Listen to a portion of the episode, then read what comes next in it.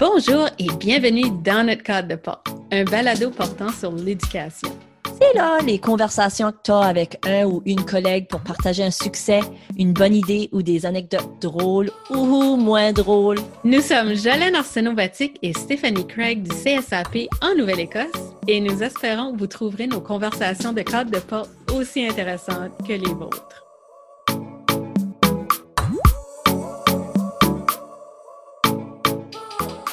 Merci beaucoup, Eric, d'avoir accepté mon invitation à venir dans mon cadre de porte. Aujourd'hui, je t'ai invité parce que tu, tu fais peut-être les choses autrement avec tes élèves en salle de classe, puis j'aimerais ça que tu nous en parles. Mais peut-être avant, tu pourrais te présenter puis nous dire euh, un petit peu ton cheminement de comment tu es arrivé où tu es aujourd'hui. OK. Alors, moi, ça fait quand même assez longtemps que j'enseigne. Je suis allé à l'Université à Chicoutimi. J'ai fait mon, mon, mon en éducation là. J'ai enseigné dans le Nord trois ans. Euh, J'avais des classes jumelées euh, dans deux villages inuits. Ensuite, je suis arrivé à Nouvelle-Écosse et euh, en 1996, je, me suis joint au CSAP. Je suis allé chercher une maîtrise en éducation à l'Université Sainte-Anne en, en enseignement du français langue seconde et ensuite un certificat en enseignement du plein air. Puis j'ai beaucoup d'intérêts en sciences aussi, euh, des intérêts personnels. Puis aussi, j'ai appris à aimer enseigner les sciences au cours des années, euh, plus que toute autre matière, les sciences et les maths. J'aime bien aussi enseigner le français. J'ai eu euh, fait beaucoup de projets en français avec les élèves. J'ai écrit des livres avec des élèves et tout ça. Mais dernièrement, c'est les sciences puis les maths qui m'intéressent. Et c'est pour ça que j'ai bien voulu prendre le, poste lorsqu'il était offert d'enseigner euh, septième et huitième année, euh, le, poste de septième et huitième année en numération. Alors, euh, ça fait déjà quelques années que j'ai ce poste-là. Je le partage avec une autre enseignante à l'école qui enseigne le côté de la littératie. Et oui, c'est ça. C'est là, là où j'en suis rendu. Puis peut-être juste pour clarifier pour ceux qui savent pas, c'est nous, ce qu'on a fait, c'est qu'on a combiné les cours de sciences, maths et technologies en huitième, puis sciences, maths en septième, afin de les enseigner plus de façon intégrée. Puis la même chose du côté littératie, où est-ce que les enseignants en septième et huitième ont français, DPS, développement personnel et social, les arts plastiques et les sciences humaines, afin de pouvoir rejoindre un peu plus les élèves. Exactement. Alors, tu disais, oui, c'est pour ça que tu es rendu, ça fait quelques années que, tu les enseignes comme ça, ces, ces blocs-là. Oui, alors, j'ai, nous, à notre, école, on a l'opportunité euh, de diviser les groupes en blocs le matin et l'après-midi. Alors, en début d'année, j'avais les huitièmes années le matin pour toute la période jusqu'à l'heure du dîner et les septièmes en après-midi. Et là, on a changé ça juste pour faire euh, le, parce que enseigner toutes les, toujours les mêmes élèves chaque matin, euh, juste pour faire un changement, en, au milieu de l'année, on, on, alterne avec les horaires. Alors, présentement, j'ai les septièmes pour le matin et les huitièmes euh, l'après-midi. Alors, j'enseigne euh, les maths, les sciences et la techno.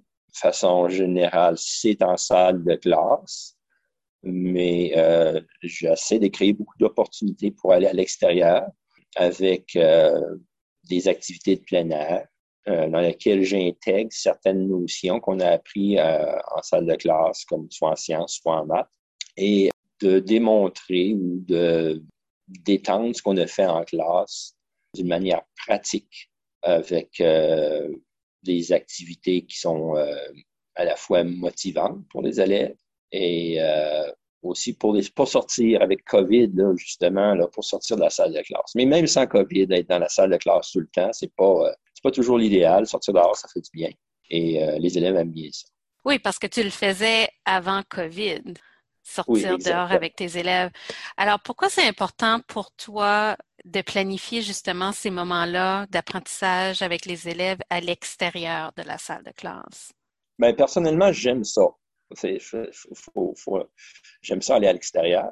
Mais je me suis aperçu aussi que les élèves aiment ça. Les élèves euh, aller dehors, aiment aller dehors, demandent Ah, il fait bon, on va dehors? Alors moi, je leur dis oui, mais on a toujours une raison pour y aller. On ne va pas juste dehors pour euh, s'asseoir au soleil. D'ailleurs, des fois, on planifie des activités, puis il ne fait pas vraiment beau, on y va quand même. Euh, par exemple, on a fait des sorties en vélo, dans la... il y avait un petit peu, un petit peu de pluie, mais on, a fait notre activité quand même parce que c'était planifié. Alors, je trouve que en salle de classe, avec les volumes, avec euh, la théorie, puis même certaines activités pratiques qu'on fait en salle de classe, c'est bien. Mais un complément à tout ça, c'est de les amener dehors et euh, faire en sorte qu'ils sont capables d'apprendre et de mettre en pratique ce qu'ils ont appris en classe. Je vais donner un exemple avec le vélo. Si je fais l'étude du cercle en mathématiques, je vais utiliser le vélo pour approfondir ça, donner des situations pratiques, donner des, occasions aux élèves de résoudre des problèmes. On va faire l'étude de la roue, euh, l'étude des engrenages, on va mesurer la circonférence de la roue, calculer la vitesse du vélo par rapport à la vitesse à laquelle on pédale, par exemple, en calculant le ratio ou le rapport qui entre les différents engrenages de la roue arrière, puis des pignons avant du pédalier.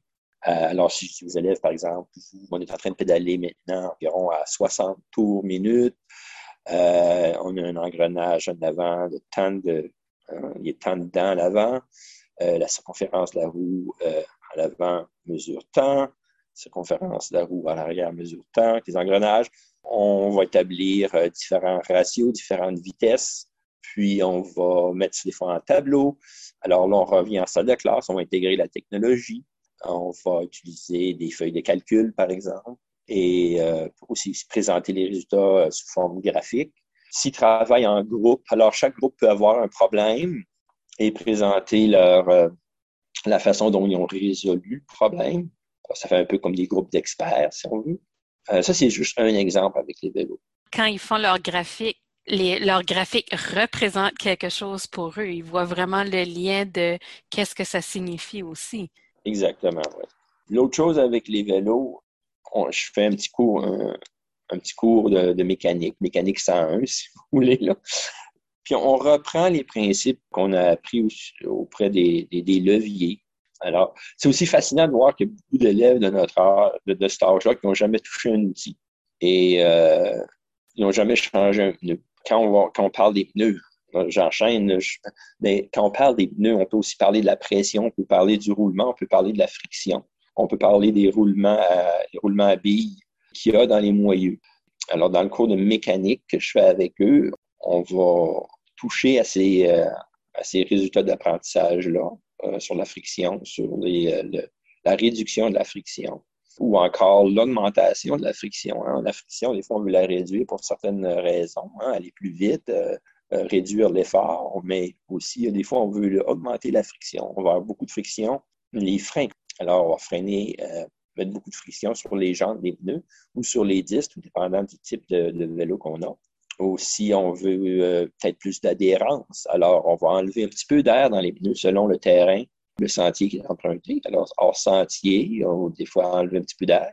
L'hiver, des fois, on va enlever un petit peu d'air, mais il faut faire attention. Là, on vient avec un autre principe. Alors, avec le froid, l'air va prendre un peu moins d'espace, n'est-ce pas, dans les pneus, dans la chambre à air, et euh, les pneus deviennent un peu plus mous.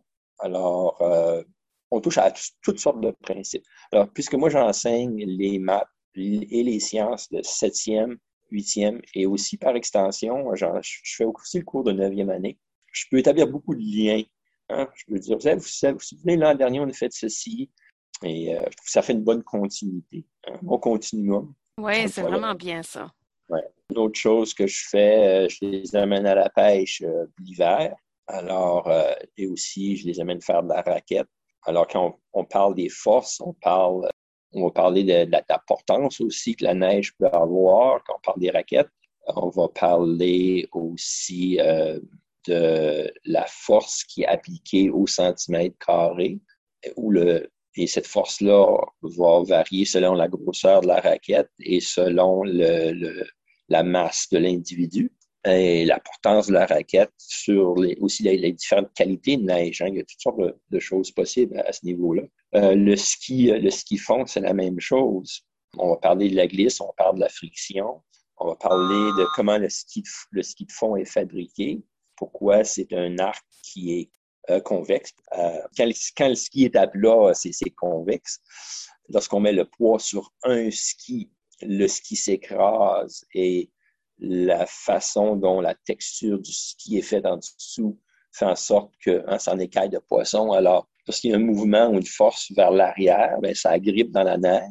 Tandis que si on, distribue le poids également sur les deux skis, ben, le milieu du ski ne touche pas la neige et c'est le bout, les deux bouts du ski qui touchent à la neige. Et ça, c'est des surfaces de glisse. Alors, on, étudie le ski, on étudie la technologie, l'ingénierie du ski, beaucoup d'ingénierie, comment le ski est fait, pourquoi il permet, pourquoi cette flexion-là est importante et comment ça fonctionne. Hein. Euh, alors, il y a des forces de friction, il y a des forces de gravité aussi qui vont faire en sorte que le, ski, la tension qui est dans le ski, va, il y a une compression qui se fait.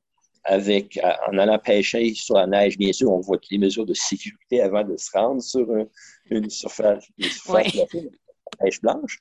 Mais euh, on va percer des trous de différents diamètres, par exemple, et on va faire des prédictions. Quel euh, outil on va utiliser pour percer? Est-ce que c'est une, une, taraude avec un diamètre de c'est souvent en pouces, là, on peut convertir en centimètres, de 8 pouces, de 10 pouces, de 12 pouces ou de 6 pouces. Alors, certains élèves vont dire que la taraude qui est plus grosse va être plus facile. D'autres vont dire, ben non, plus grosse, c'est plus difficile. Ils ont leur, hypothèse. Après ça, bien sûr, ils font leur trou, puis on a une petite discussion après, ben pourquoi, qu'est-ce que vous, que vous en pensez? Laquelle a été la plus difficile? Quelle a été la plus facile? Alors, ils se rendent bien compte que c'est la taraude qui est, qui est le diamètre, le, plus petit diamètre qui est plus facile à utiliser. Et là, on revient encore à la friction, la surface, hein? et on revient encore avec les notions de euh, surface d'un cercle. Alors, le diamètre, surface du cercle est beaucoup plus petit.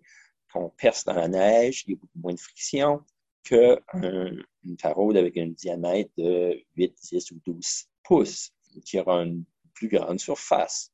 Alors, ça, c'est ça, ça, c'est facile à comprendre, et surtout quand tu, tu, le fais, tu le pratiques.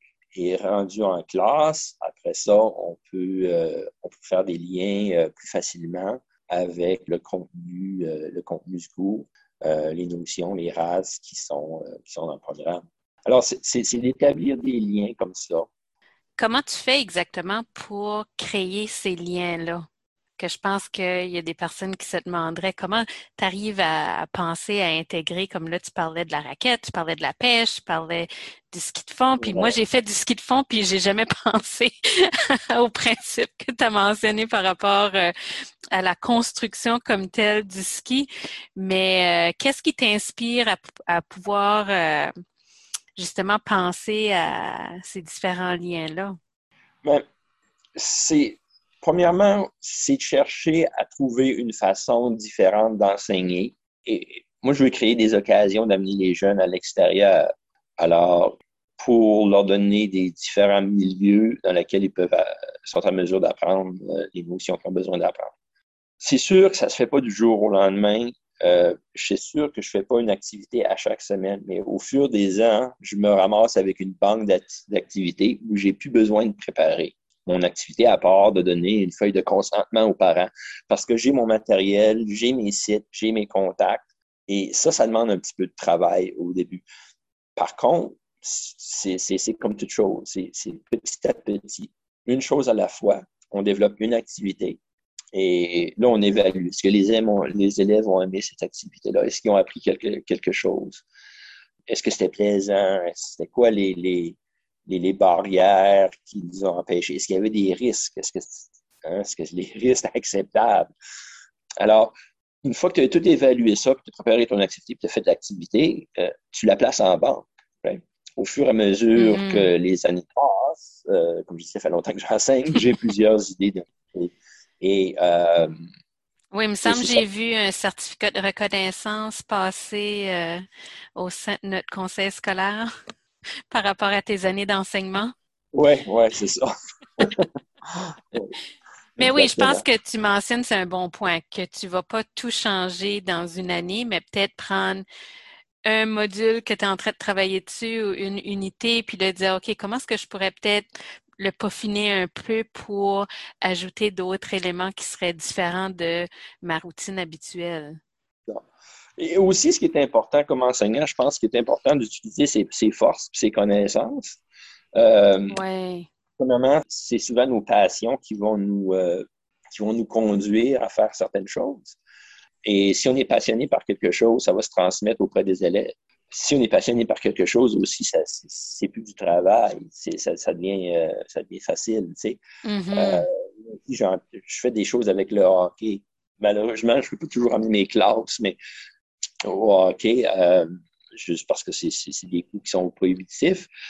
Mais euh, des fois, je vais utiliser des exemples par rapport à ça en, sciences parce qu'il y a eu plusieurs euh, garçons et quelques filles aussi, de plus en plus de filles qui, jouent au hockey et qui sont capables d'établir un lien personnel avec certaines notions, euh, justement quand on parle de la friction, quand on parle des leviers, quand on parle de la force, quand on parle de l'inertie, différentes lois de Newton, tout ça peut rentrer en, ligne de compte.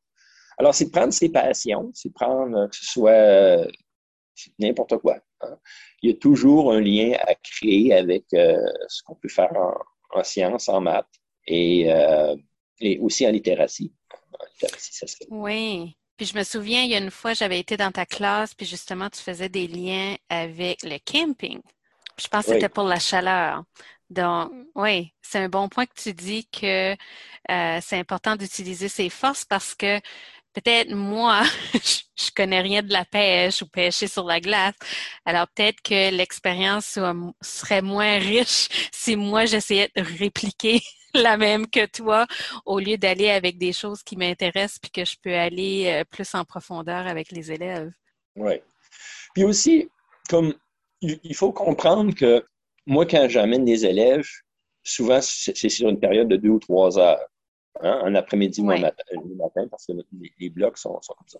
Mais je ne fais pas de l'enseignement explicite pendant deux ou trois heures. Il y a du temps un petit peu perdu à s'organiser, euh, mm-hmm. à les règles de sécurité. Mais je vais prendre un, 15, 20, des fois 30 minutes pour vraiment cerner euh, ce que je veux faire ou cerner l'apprentissage que je veux faire. Le reste du temps, en vélo, ben, on fait aussi une balade. oui. Ils font de l'activité physique. Ils, ont appris des, euh, des, règlements de sécurité et ils, vont se souvenir de ça. C'est ça, c'est ça l'important. Si on va dehors juste pour faire des activités qui sont que des activités d'apprentissage euh, continu, ça devient, c'est moins plaisant. Alors, c'est important de, quand, on planifie l'activité, de dire oui, OK, alors, voici le, le temps d'apprentissage dans mon activité, mais aussi pratiquons l'activité, faisons du vélo, faisons de la marche, faisons de la randonnée, pêchons. Mm-hmm. Euh, alors, en camping, euh, quand j'amène les septièmes, parce que c'est souvent les septièmes, je fais le module sur la chaleur.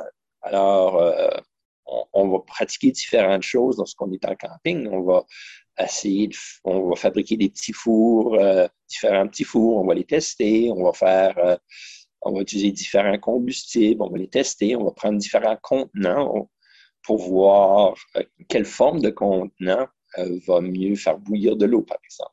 on va faire différentes expériences comme ça. On va ramasser des données. Des fois, je vais avoir soit un Chromebook ou soit mon téléphone, puis là, les élèves vont me donner des données. Moi, je les ramasse. Ils n'ont pas besoin de les ramasser. Euh, des fois, il y en a qui veulent le faire, qui veulent le ramasser aussi. Tout dépendant de l'activité. Et après ça, on peut revenir en classe, puis prendre ces données-là, puis après ça, euh, les interpréter.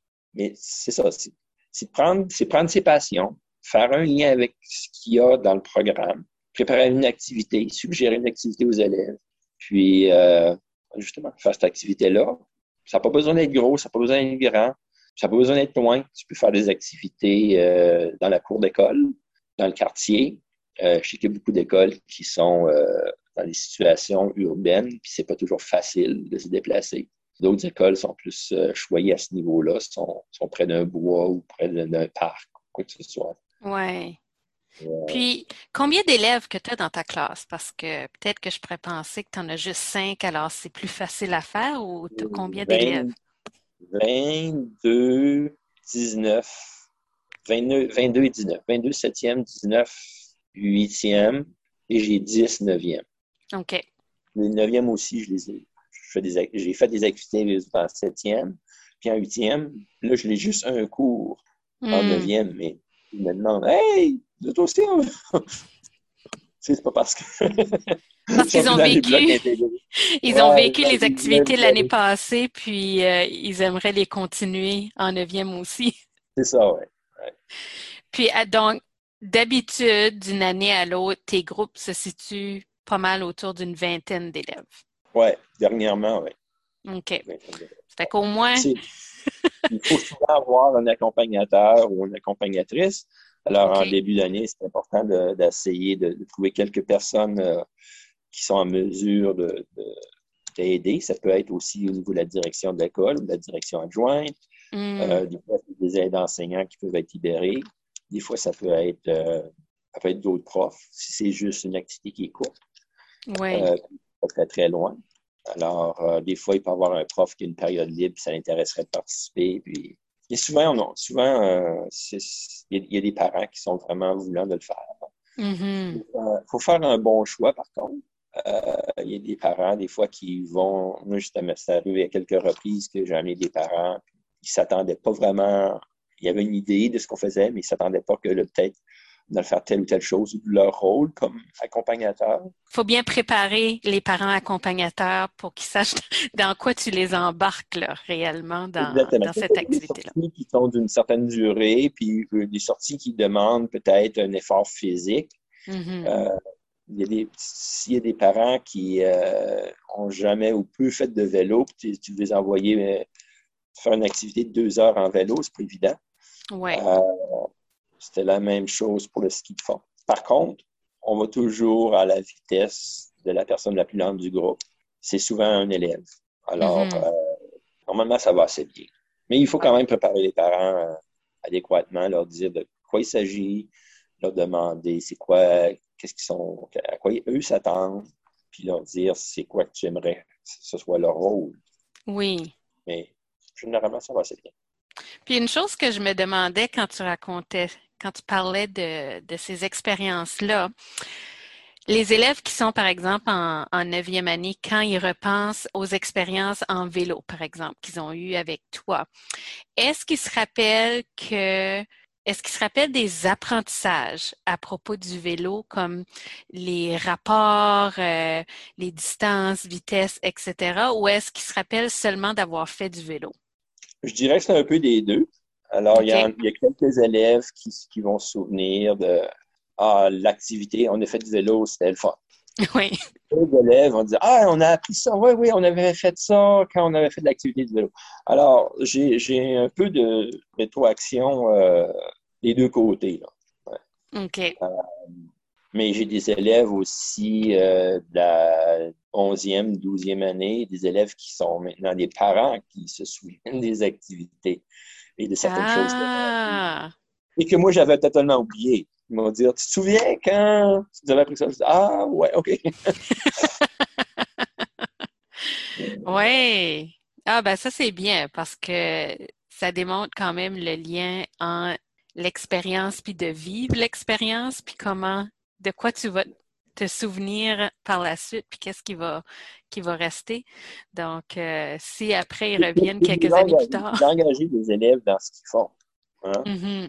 Euh, en étant dehors, en, faisant des choses, en, participant à des activités, ils sont beaucoup plus engagés qu'assis dans la salle de classe. Euh, on peut les engager dans de classe, c'est ce que je dis, mais c'est plus facile de les engager à l'extérieur, dans un autre milieu que la salle de classe. C'est souvent plus facile de les engager. Euh, j'imagine quand ils reviennent à, l'intérieur de la salle de classe, puis qu'ils doivent travailler avec les données ou les informations qu'ils ont ramassées, est-ce que tu vois qu'ils sont plus engagés à, mettre ça dans leurs documents ou à créer, peu importe ce que tu leur avais demandé de créer en salle de classe? Oui. Puis ils ont souvent une meilleure idée de ce qu'ils doivent faire aussi et mm. comment, comment le, présenter? Parce que souvent, je leur donne la puce à l'oreille Hein, je dis, OK, ça, ça c'est telle donnée. Quel type de graphique, d'après toi, serait le meilleur pour présenter ces données-là? Ça, je vais peut-être leur dire dehors, deux jours plus tard ou le lendemain, on, va toucher aux données. Mais ils ont eu, cette, ils ont eu ça à l'oreille, puis ils ont, certains, pas tous, ont, eu la chance d'y réfléchir. Alors, arrivant en classe, des fois, le processus est plus rapide. pour euh, choisir comment interpréter les données ou comment les présenter. Hmm. Ah, super. Puis, en fin de compte, qu'est-ce Qu'est-ce que les rétroactions que tu reçois de tes élèves par rapport à ces activités-là? Je sais que tu en as mentionné un petit peu ici et là, mais en gros, qu'est-ce que les élèves en pensent de ça? De façon générale, c'est très positif. Il y a toujours quelques élèves qui, euh, qui vont se plaindre de Ah, il fait froid Mais l'année suivante ou quelques mois après, c'est pas ça dont ils vont, ils vont se souvenir. La plupart du temps, ils vont se souvenir de, de l'activité ou de ce qu'ils ont fait. Mais c'est sûr. Ou ils disent Ah, c'est trop fatigant ou J'ai faim. Mais ça, c'est. tu auras toujours ce type de commentaires-là. Euh, c'est sûr qu'on peut. On demande aux élèves de bien s'habiller, de bien se préparer, d'amener une petite collation, que ce soit, mais quand même. Mais de façon générale, c'est positif. J'ai pas eu, j'ai jamais eu d'élèves qui ont dit Ah non, je ne vais pas recommencer, je ne vais pas faire l'activité. La plupart veulent faire, continuer à faire ce type d'activité-là euh, d'une manière ou d'une autre. Puis, euh, comme je disais, j'ai des élèves qui ont quitté, qui sont, qui sont maintenant des parents ou, des jeunes adultes que je vois des fois dans la communauté.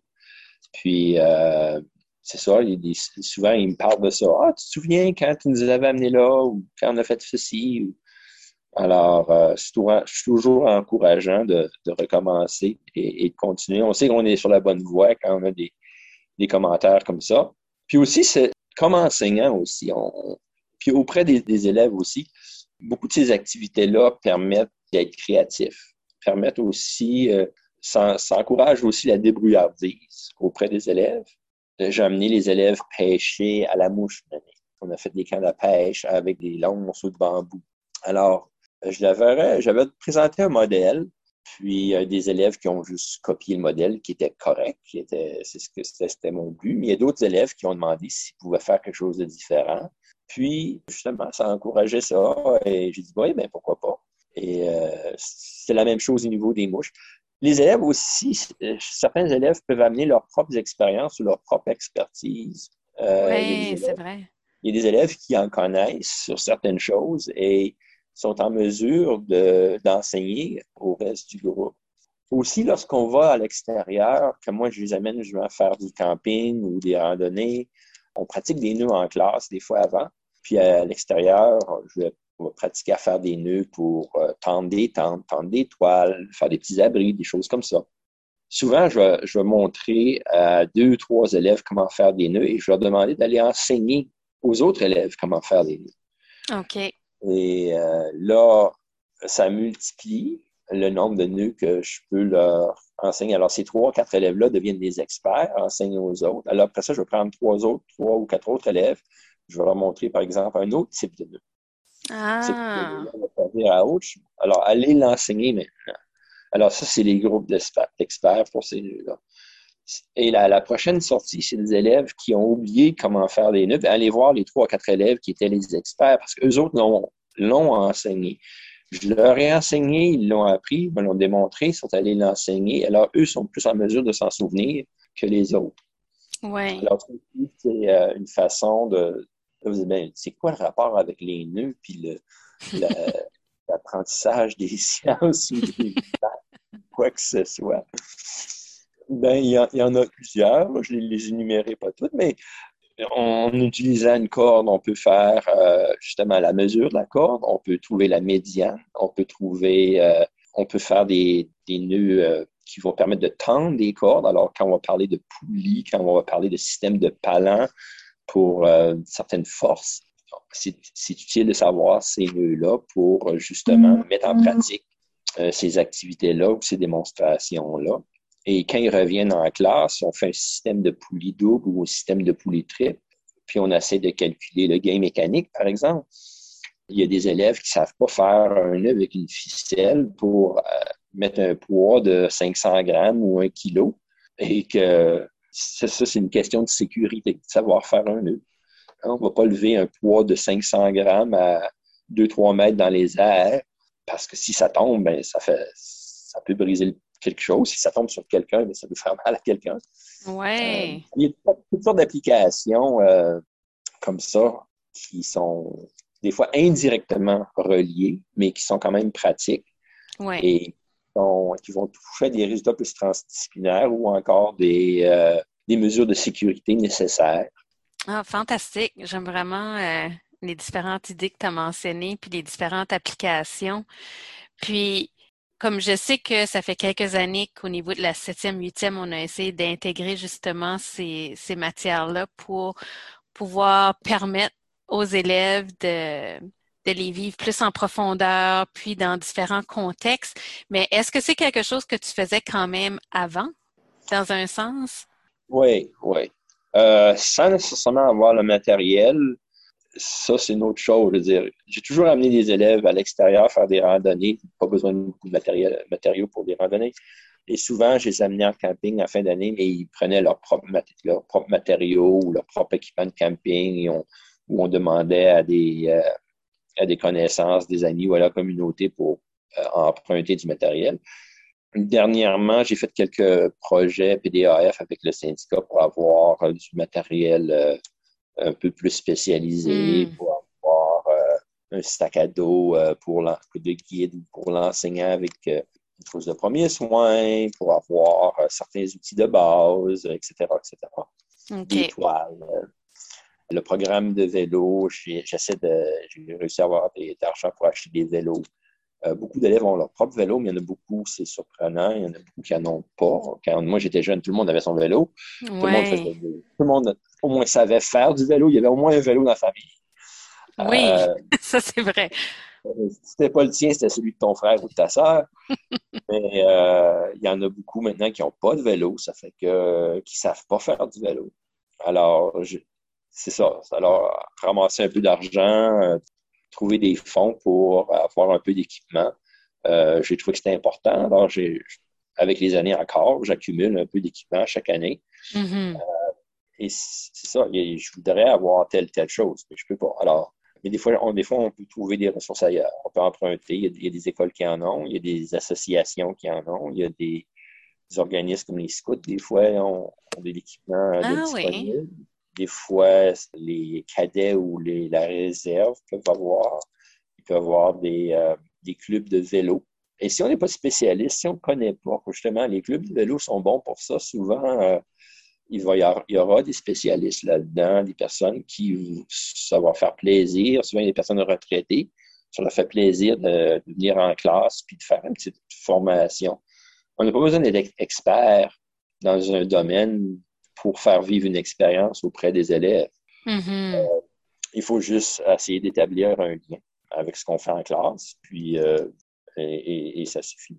Alors, c'est un peu d'organisation, mais c'est pas euh, c'est pas insurmontable. Puis il y a plusieurs personnes qui sont là aussi pour faciliter ce, genre d'activité-là, si, quelqu'un veut les faire.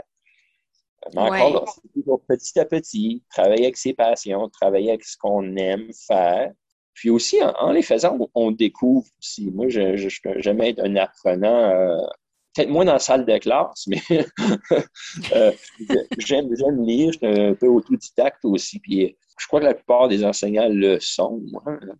Mm-hmm. On, est là pour ça. Euh, on, travaille dans ce domaine-là, l'apprentissage. oui.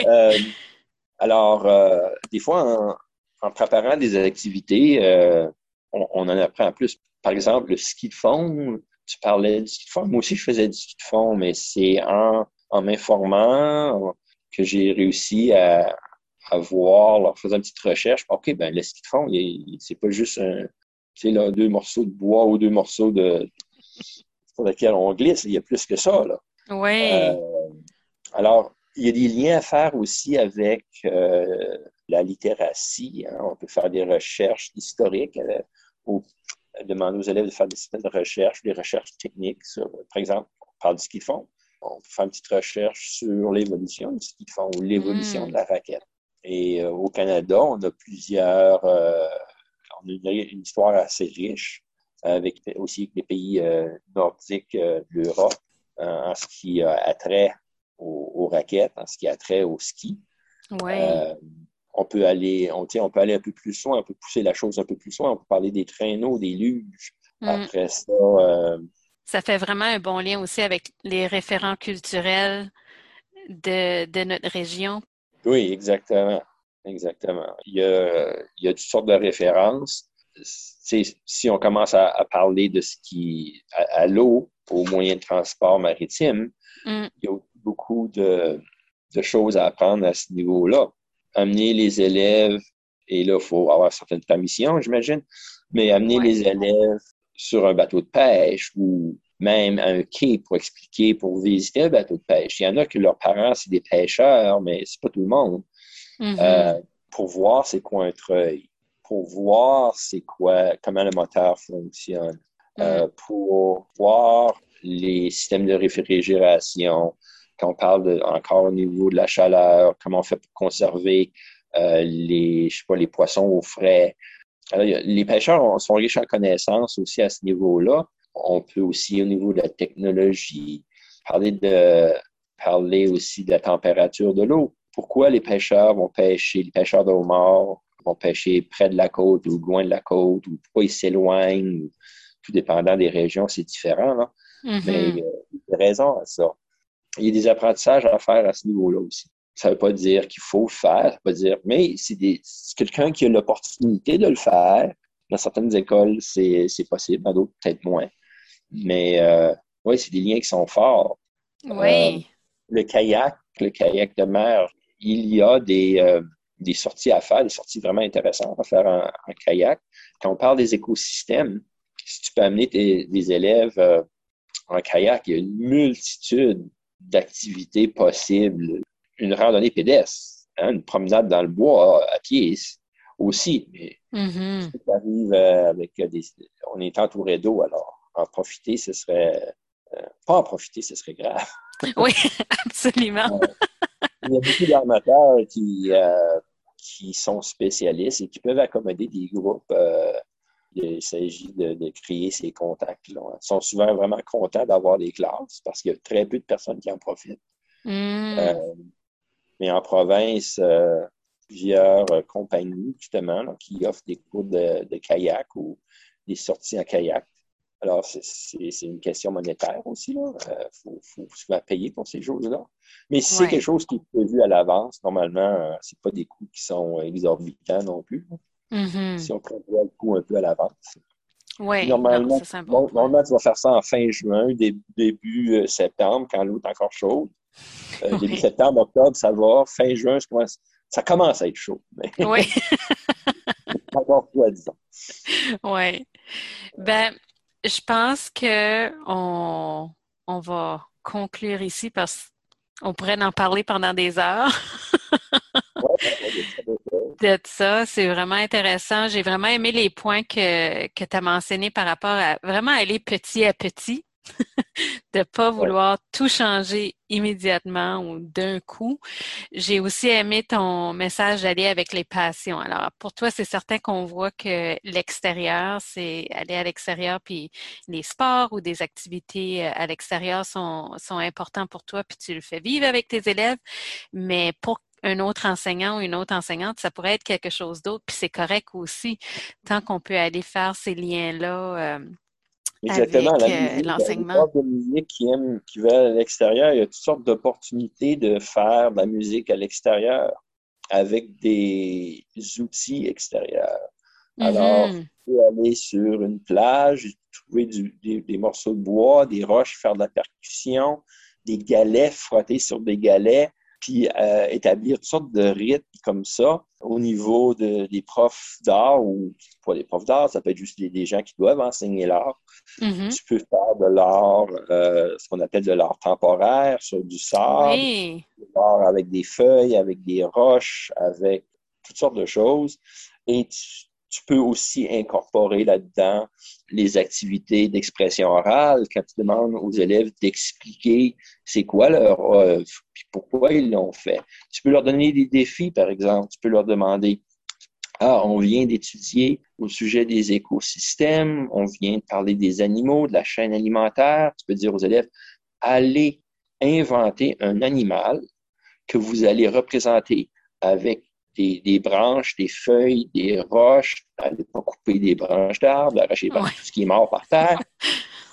Représentez-le avec tout ce qui traîne et Ensuite, cet animal-là, vous devez le placer et l'expliquer. Expliquer son, comment il vit, pourquoi il vit, de quoi il vit. Est-ce que c'est un Mhm. prédateur? Est-ce que c'est une proie? Ou est-ce que c'est un prédateur et une proie? Est-ce qu'il est carnivore? Est-ce qu'il est omnivore? Et là, les élèves, ben là, c'est l'imaginaire. hein. Ils vont inventer quelque chose, ils vont faire une petite œuvre d'art, on peut prendre des photos, ils peuvent le présenter là, ils peuvent le présenter plus tard à leurs parents dans un PowerPoint. Alors, il y a toutes sortes d'opportunités, c'est de voir, OK, j'ai une chose, c'est se donner comme défi, avec, avec cette activité-là ou avec cette idée-là, faire des toiles d'araignée d'activité avec. Partir, OK, comment je peux le présenter, comment je peux le montrer, quelle autre façon je peux le montrer? Et demander aussi aux élèves. Et souvent, les élèves ont une sorte d'idée. Tu vois, ils ont des meilleures idées, en fait. Oui. Ouais. Alors, euh, ouais, c'est ça. Alors, Oui, puis aussi, euh, tu mentionnais qu'il y a toujours des, des occasions de pouvoir le faire. Donc, peut-être qu'on va commencer petit, peut-être qu'il faut aller euh, essayer de trouver euh, des organismes ou des gens de l'extérieur qui peuvent nous aider, mais j'imagine avec les agents scolaires communautaires, c'est des personnes qu'on peut aller contacter qui peuvent nous, nous aider à, à trouver ces liens-là aussi dans, autour de nous pour... Mhm. Visiter une ferme, il y a souvent, nous, on est comme il y a quelques parents qui ont des fermes. Ah, C'est pas, c'est pas aller faire du plein air dans la forêt typique. On va sur une ferme, mais c'est quand même, c'est quand même du plein air. C'est quand même ouais. beaucoup de liens à faire, que ce soit en maternelle, première, deuxième année, ou encore à un niveau plus avancé, en dixième, onzième, douzième année, ou en sept, huit. Il y a toujours des liens à faire avec le programme sur une ferme, que ce soit au je veux dire, il y en a, là. Il y en a, là. En Oui. chimie, en bio, en n'importe quoi.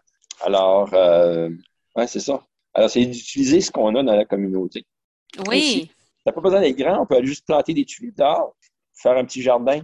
Avec euh, ça, je l'ai déjà fait avec les, les élèves de la première année. J'avais des élèves de la première année une année. Hmm. Et j'ai fait le même projet avec mes élèves de la septième année. C'était le même projet, on est allé planter des tulipes, mais à différents niveaux. OK. La même activité, mais à différents niveaux. Ah ben, en tout cas, j'aimerais vraiment te remercier d'avoir accepté mon invitation à venir dans mon cadre de porte. Puis, je suis certaine que toutes les choses que tu as mentionnées aujourd'hui vont inspirer d'autres enseignants à, peut-être sortir un petit peu de leur zone de confort puis d'essayer euh, quelque chose de différent ou les motiver à penser ah ben moi je suis déjà en train de faire ceci c'est dire euh, j'entends d'autres personnes qui le font donc je suis content ou contente de savoir que je suis pas la seule personne qui est en train de, de faire des choses comme ça. Alors, euh, merci beaucoup pour euh, cette conversation-ci. Puis, euh, à tous ceux qui nous écoutent, ben, n'hésitez pas à vous abonner à ce balado.